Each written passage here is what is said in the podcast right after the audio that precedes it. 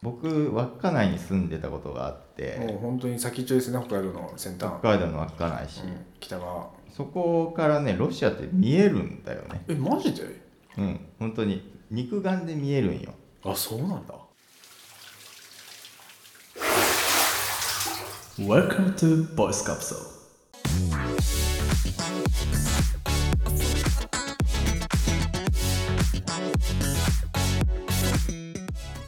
さあ今週も始まりました「ポッドキャストークポッドキャストーク。」世の中の面白い音声番組を紹介しその番組の話題で盛り上がっちゃおうというコンセプトでお送りいたしますパーソナリティ3時間11秒の笹香と自問自答ベビーフェイスの小西とえー、患者さんから1万円もらうこともあるけどちゃんと返します薬剤師猿です高校時代軍隊みたいな寮生活を共にした3人が異なる業界で揉まれた経験からそれぞれの視点を共有していきますどうぞ最後までお付き合いくださいじゃあポッドキャストークはいはい今回からちょっと構成が変わってますねはいいろいろ話させてもらもういきなりう始めちゃおうということで始めちゃいますよはい今日はねあのいきなり聞くにもすごいいいものをね皆様にご紹介今までちょっとこういうテイストなかったんじゃねっていうのでほうほうまああのうちの笹香小西はご存知かと思いますがええお今日は「ニュースコネクトあおニュースコネクトさんあれですよ今ジャパンポッドキャストアワードの」えそうなのうんベストナレッジ部門かなんかに今ノミネートされて今うんめ受賞するかどうかみたいなところでちゃくちゃ大盛り上がりやん、いや聞きやすいよね本当にうんうんあポのッドキャスうんト初心者の方はここから入るのいいかもしれないいいですよねね確かに耳で情報を入れるっていうのにやっぱすごくいいなっていうのがありますねサブタイトルがさ「あなたと経済をつなぐ5分間とあーはいはい」ね歌ってくくれてるからいいいいサブタイトルですうん、やっぱその辺ねパッて聞いてあの感じれる部分あそういえばそんなんかみたいなあそんなことになってるんだみたいなうんうんうん話を結構聞けると思うんですけどうんいやそれがつい最近ね聞いた回で、おううん、ウクライナとロシアの戦争がうんうんもう1年あーはいういん経つよって話してていまやしたねなんか以前 GG 砲弾我々のもう目指すべきゴール別の番組の GG 砲弾というね、番組ではいあの戦争の話やったじゃないですかあやってたねうんそうだねなんかこう伝え聞いた時に感じるあ戦争ってダメだなっていう感じとかうんこう危機感というか、うんうんううんんあるけどでもやっぱりだんだんやっぱりそのと体験してなくてただの伝聞で終わってるからかうんうん自覚がなくなってくるというか危機感がなくなってくるというか、まあ、うん普ま段せ、あいわゆるうん平和ボケみたあいななのかね全まさに然ね生活の中で感じないからそんなこともすっかり忘れてるわけですよ。うんうんううんんでいざこうねニュースで聞いてあもうまだ戦争中でもううん1年戦争してんのかウクライナロシアといやーなんかこの平和ボケでもな自覚しろっちゅうのも難しいし自分に落とし込むのってやっぱすごい難しいなっていうのを感じたんだよねうん我々31歳あじいちゃんは戦争を知ってる世代ですねきっとねーまあそうだねうん僕もじいちゃんに話を聞いたことあるわなんかここの1年で2人はさなんか戦争してんなってなんか自覚するようなとか考えさせられるシーンとかあったまあニュースとして知るぐらいそうだねニュースとしてそれこそ「ニュースコネクト」とかそのあポーッドキャストでねやっぱうん取り上げられてる番組は結構あったから、うんまあ、そういう時に考えるきっかけにはなったかなと思うけどまあ普通に普段さ生活しててあなんかふとねこうそういうことを思い出すってことはなかなかそういう余裕はあないというかそだな俺もなんかガソリン代が永遠に高いなってそういえば今になれば思うからはいあはい、だから続いてんだっていうのは確かにすごく納得なんだよね小西は俺も猿が今言ったように物価の高騰っていうとこうろんうんああそっかでやっぱロシア・ウクライナの影響っていうのはよく聞くのでそこで、まあ、戦争っていうことを考える以上になんか俺はあ世界ってこんなにつながってるんだっていうあー実際戦争がこういったニュースがあるまではあまりウクライナとかってうん正直知らなかったまあね、うんそうだねだけどそうかなりこう、ね、自分の生活とも密接している国なんだなっていうのを改めて感じるっていうことがあったり、うんあとはやっぱこういった戦争が起き始めた頃かな、うんに募金活動とかあが結構行われていてやりたいなと思ってた時期があるんだけど、うんまあ、それがこう実際にどう使われるのかとかどう影響するのかみたいのを考えていたらまあいつの間にか1年経っていたとうんあ確かいにう感じだね。 1年もねいやまあそうまあね結果多分そのね現場をなんか関係者がそこにいるとかね知り合いがいますとかの人たちだったらもっと多分こう深刻な認識になるのかもしれないんだけど実際の特に関係のない一般人やっぱりこう忘れていくと思うんですよね。うんまあ、そんな時にやっぱこうふとこういうニュース聞いててうんうん思い出させてくれるというか確かにねなんかそういうきっかけを自分の思いがけないところからきっかけを与えてくれるかもしれないってところであいいなニュースコネクトってちょっとこう昨日ね聞いてて思ったんですよ、ううんんうんううんん、そしたらなんか2人とも聞いてるっちゅうからそうニュースコネクトはね知るべきニュースをししか取り上げないっていうのが多分もうそういうなんかおお信念でやってる感があるへえだから例えばさそのワイドショーとかさそのああよく、まあ、インターネットとかでもこう話題になるニュースとかってさネットニュースみたいな、ね、ネットニュースってさ何回クリックされるかとか見られるかっていうのが目的になっちゃってるからやっぱなんかこう別にこれ知る必要なくねみたいなどうでもいいネタみたいなのがこうバンバン流れてくんじゃんうんそうじゃなくてまあそれこそ前回も言ったようにそのなんかちゃんとそのストレートニュースというかうんうんこの事実をとりあえず知ってそれに対して考えるっていうのがやっぱ必要っていうところで、そういうきっかけをくれるのは本当に僕は「ニュースコネクトと」あと前回小西がちょろっと言ってた10秒ニュースうんうん英語のねかなと思うもうそれだけ聞いてればもうニュース系は全部 OK だと僕は思ってるんだよねうんそう2本立てでねそう2本立てでうんそれでも本当このニュースコネクトも5分そ大体5分前後うんだし、10秒ニュースも10秒っていう、ほんとね気負わずにう、うんうんパッとそうのんう日ん一つのテーマについてしかもワールドワイドなんだよねそう結そう構そこうう日本に限った話じゃなくて、うん世界で何が今起きてるのかっていうのを知れるっていうのはかなりこう、まあ、自分の視野が広がるっていうところもあるし、うんうん手軽さっていうところもすごいし、ううんんうん俺はねいいよねほんってとそう思います。そうニュースコネクトってそのクロニクルっていう会社がやってるんですよおうねおううおんうおううん、なんか冒頭にクロ言っニてクるルって。ね言ってるよねうんそうクロニクルっていうのが元ニュースピックスの野村さんっていう人が代表を務めてんだけどはああ元ニュースピックスなんですか。そうそういやいやそのニュースピックス前提で行くのやめてちょっと わからない人いるよここにあニュースピックスねで話進まない進まないちょっと教えてよそれニュースピックスっていうそれなりにそのリテラシーの高いリテラシーって何ですかリテラシーってえっ、ー、とねなんていうの小西リテラシーって何ですかで教養のある っていうの。教養うんそう俺の父ちゃん母ちゃん絶対わかんないからなその分野である程度の知識をも持ってるっていうのかなまあまあな第一線で活躍してる人たち。うんうんうんうんなんか情報を適切に理解解釈して活用することビジネスの場ではそういうニュアンスで使われるリテラシーとはもともと読み書きの能力を意味する言葉ですが現在の使われ方はある分野に関する知識や能力を活用する力を指すことがほとんどですリクルートエージェントありがとうございます。うんまあ、そうやってあのなんだ民度が高いニュースサイト、専門家とかがいろいろコメントをししてたりするうんそのプロのコメント家みたいな人たちがいるようなこうニュースサイトニュースアプリうんうんうんよりせなんかこう実用性もあるようなそうそうそうそうそう、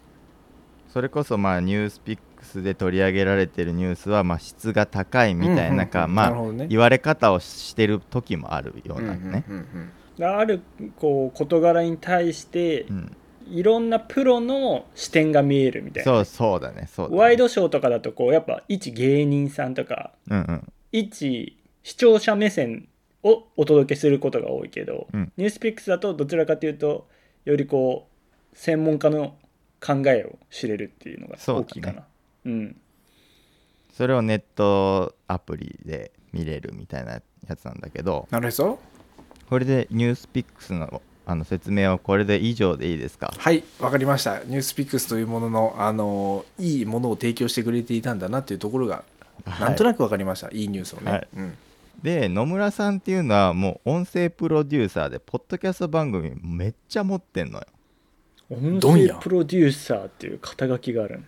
そうもうそれこそ最初冒頭にさポッドキャストアワードノミネートとかって言ってたけど、うんうんうんニュースコネクト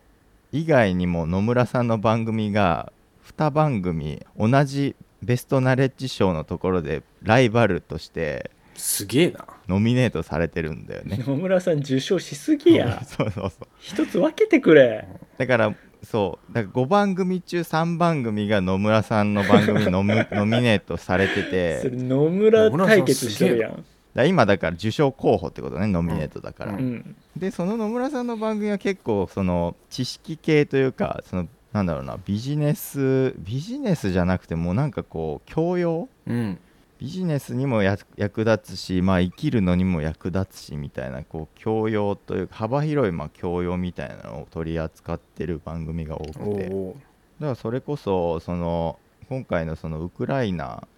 あちょっと待ってよ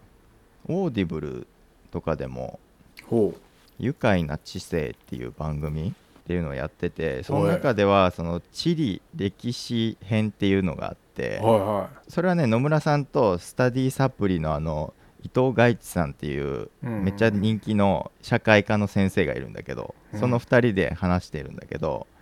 そもそもその最初み最初猿が言ったみたいに日本人はロシアと日本の近さを何も知らないみたいいやおうおうじあーなんでそんなただの外国だと思なう蚊帳の外のみたいな感じてんだみたいな、うんうん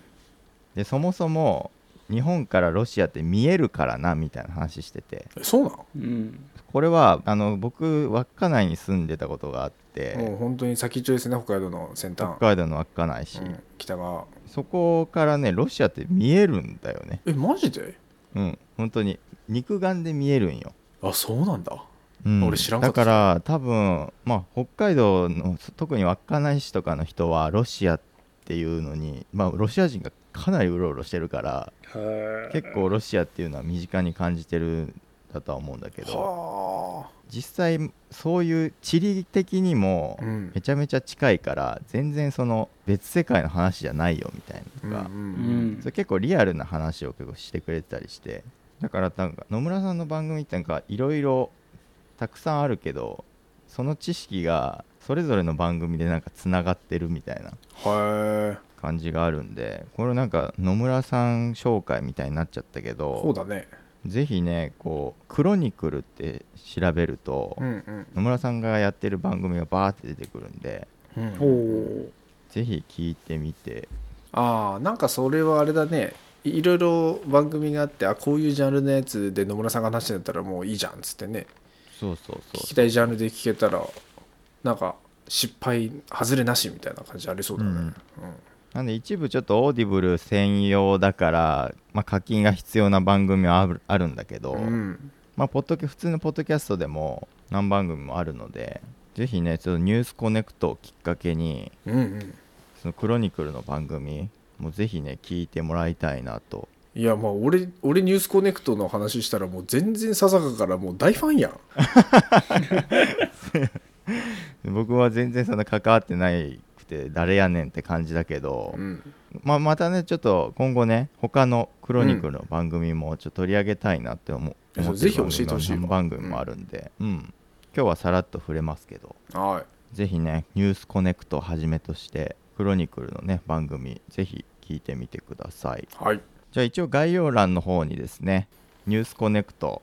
リンク貼っておきますのでぜひね聞いてみてくださいよろしくお願いしまおすめじゃーす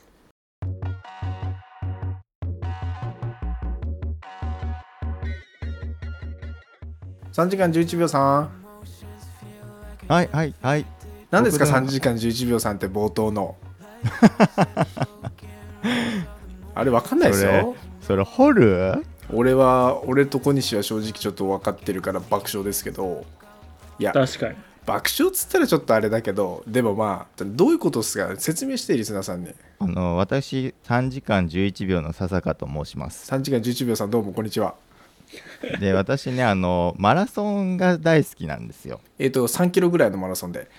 違います42.195キロああのフルマラソンってやつですねはいはいフルマラソンね、でフルマラソンのまあ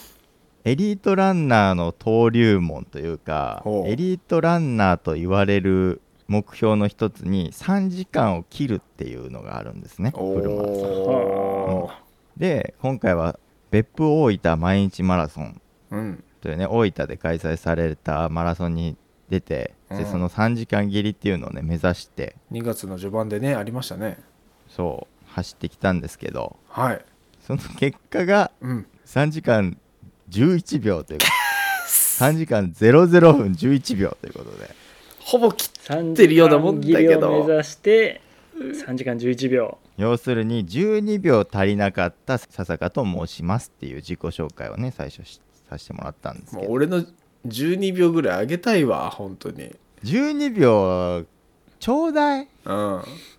増えちゃいかんかもしれないけどもらってあげたかったその12秒そう思う本当ね最後それこそ手元の時計では、うん、その GPS も取ってたからう、んうんうんもうほぼまあなんかぴったりかギリギリいけるんじゃないかぐらいのあ手そう元だよのね時計自だった分んだよの時計も把握してるよねそうそうそうどんなでどんな気持ちだったの最後の1キロぐらい、うん、最後の1キロはもう切れるって思ったからもうあ手元では3時間ぐらいだったんでちょうど手元ではそう手元では42.195キロだと2時間59分台だったんだけどほうほうほうほうはいはいはいはいでもまあ GPS はもちろんずれるのでうん、うん、最後何があるか分かんなくてで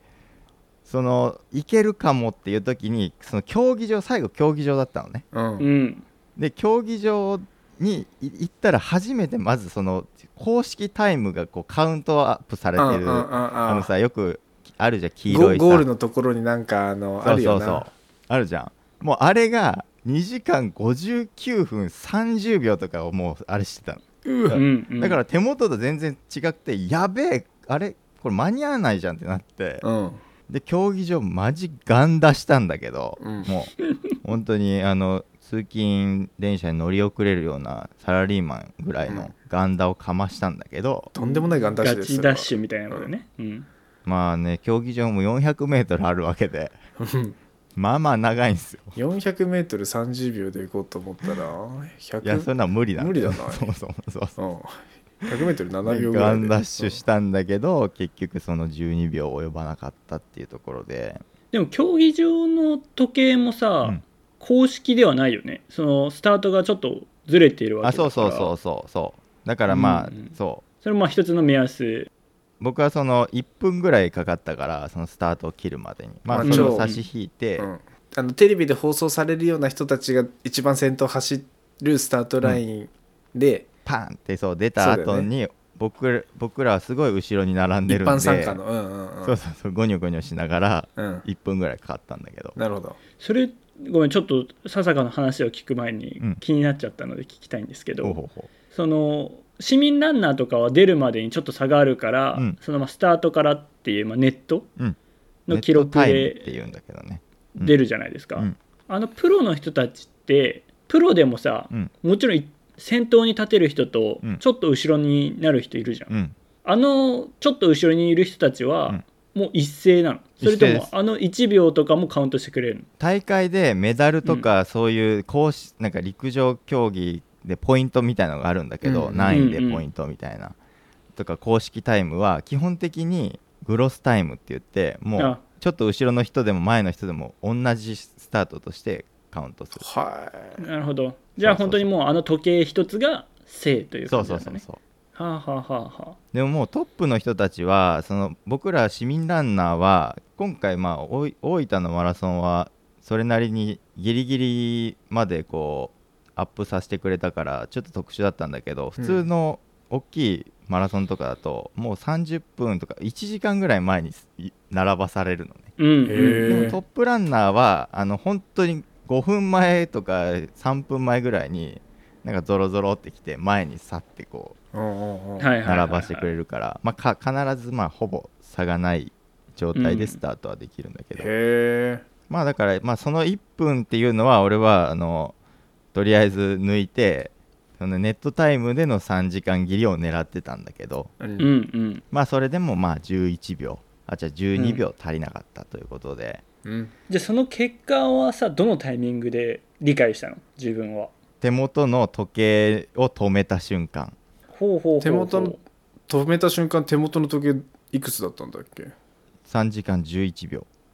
え手元あじゃあ手元めちゃくちゃ正確やんだから俺はそのなんか競技場に入るまでゴールがどこか分かんなかったのそもそもあああああゴールの場所がうんうんで手元ではもうあと何百メートル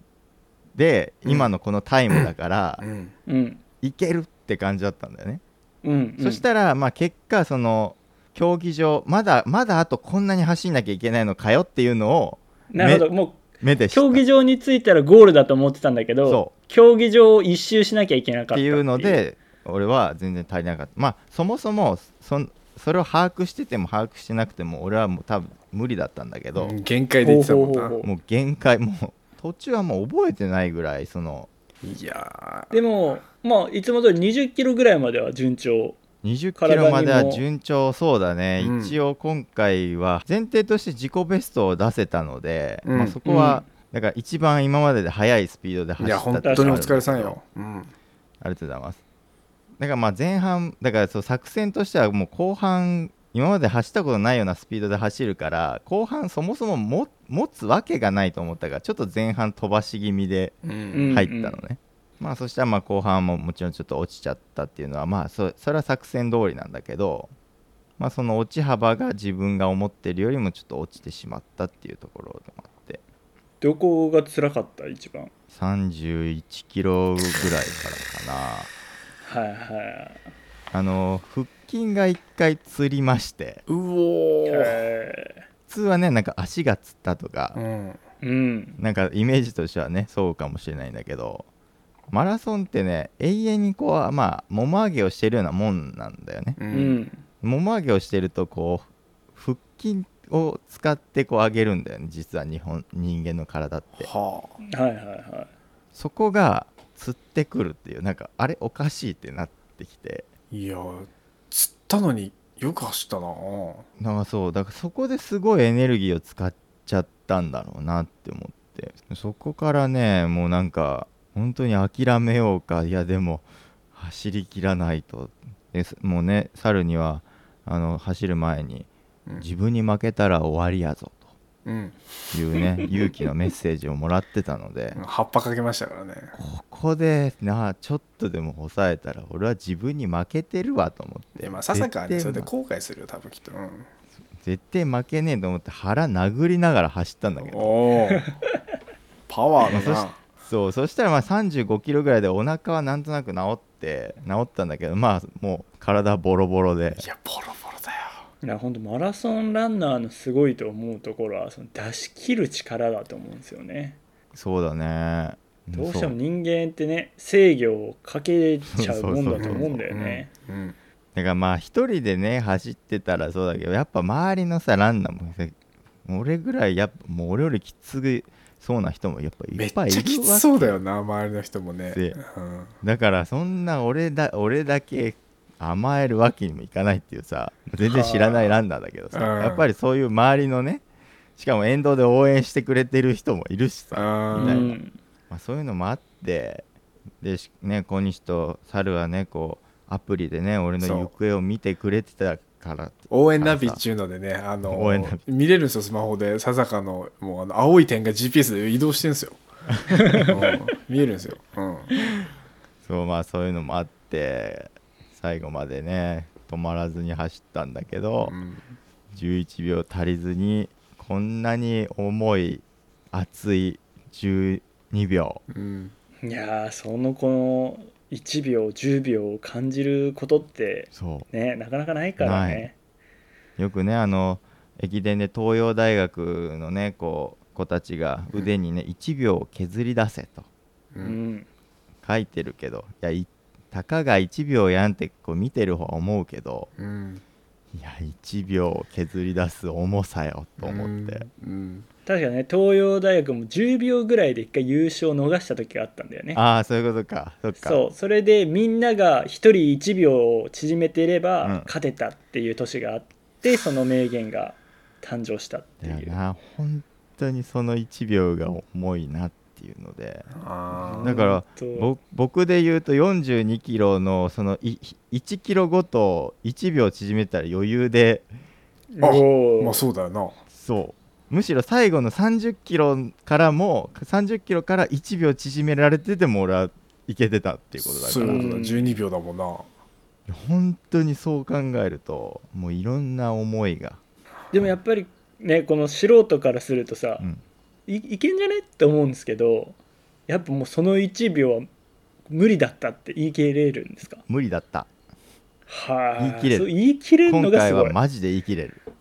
それがすごいわなんで走ってたのかがよくわからないぐらいうんうんそうだからもっと俺は遅く走っなんか予定ではなんか逆に最後の1キロであれ俺もしかしたらいけんのって思ったことがすごいと思ったんだよねそもそもうんそれ以前にもっと落ちてた俺もう時計を見る余裕すらなかった からはあだから40キロにたどり着く前にもうちょっともうダメだと無思理ったかもしれないとそ思ってううんいや時計見る余裕ないぐらい追い込めてたんだすごい なもう時計をてかまずなんか目をパッチリ開ける余裕がなかったそもそもなんか目がもこうなんかなんかねまぶたが降りてく んのやば死ぬじゃん限界やなんか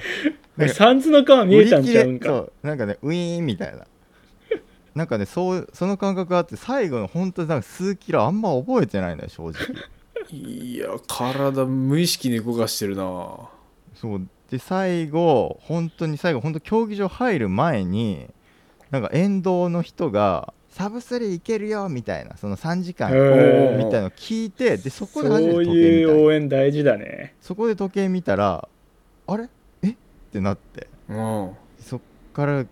頑張ったけどもいやでもそこまではあれだね佐坂がこれまで積み重ねてきたものがうん体を動かしてくれてたわけだもうそうそこ積み上げて多分る人じゃないとそれはねならないよ勝手に動いてたのかもしれない積み上げてない猿はもう30キロからもうん20キロから先動かなかったですから本当にあれ えマジでまあそうだから今までの人生でもこれでもかっていうぐらいは練習したし、うんまあなんかね食べたいものを我慢したりとか、うんまあいろいろやってきてでも12秒を削り出せなかったかっていううんでもすごいねまあでもここでまたさらにこう火をつけていただいうて、ん良よかったかなとささかのマラソン人生はまだまだ続くとまだまだ序章だったということに気づきましたは ねい。臥薪嘗胆ということで3時間11秒の佐坂とということですよすいませんね、ごめんね、こうね、長々と自分語りをしてしまって、いやいいでですよ最後にちょっとマラソン終わって何を食べたのか聞かせてもらってもいいですかあマラソン終わって、うんなんかご褒美みたいなの食べましたあのね、昨日ね、あのマックフルーリーのおう小 枝、はいはいはういん今最近な出んたかんです期よ間限定でやってるねうんそれを食べたっていうのが、なんか思い浮かぶ、あの大会前だったら食ってないやつな、食べてないね。うんうんまたちょっとね1ヶ月後に徳島マラソン地元でちょっと徳島マラソンがあるの であの間髪まだ入気れず抜けないね間髪入れずに調整期なんですよね、まあそこではまあごりなんか大分ほど気負って望みはしないもののうん大分ではすっごい本当になんていうのもう1ミリも気を抜かずに行ったわけよ、うん、ベストを出そうもっうていう本本当当に絞り出したんねだよな、うん、でももうちょっと余裕をそう気持ちにも余裕を持って、うんうんやってみたらどうなのかなっていうとこもちょっと一回、もしかしたら気負いすぎてたっていうこともあるのかもしれないからああそうだね確かそに確かうそうそうに余計な力が抜けた方がむしろいい説ねいいかもしれないなと思ってだからまあ一応調整はして、まあ、あとはそのそんなに気負いすぎずにうん走ってみようかなってところでなので、まあ、そんなになんていうの爆食いみたいなことはしてないですね、まあ、そもそもねマラソンってねその前日に食べれるんですよあそうだねうん前日何たくさん食べたんですかあのね大分ってね鶏天が有名なのねなんか写真で見た気がすんなそのうまそうなやつうんそ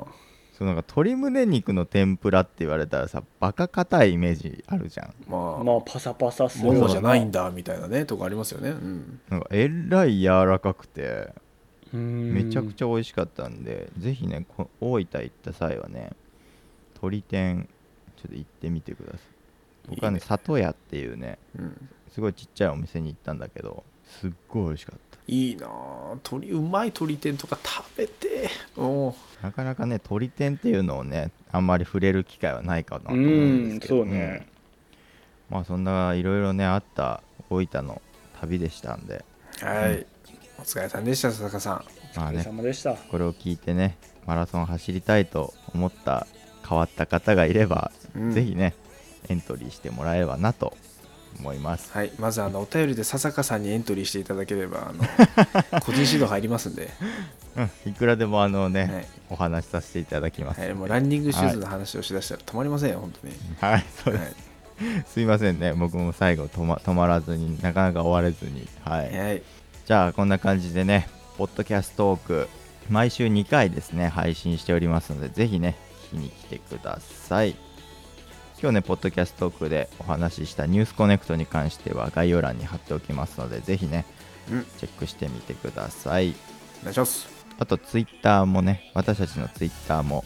概要欄に貼っておりますのでぜひねチェックしてよければフォローよろしくお願いしますお願いします。もうではまた次回のポッドキャストトークでお会いしましょうさようならバイバイバイバイ。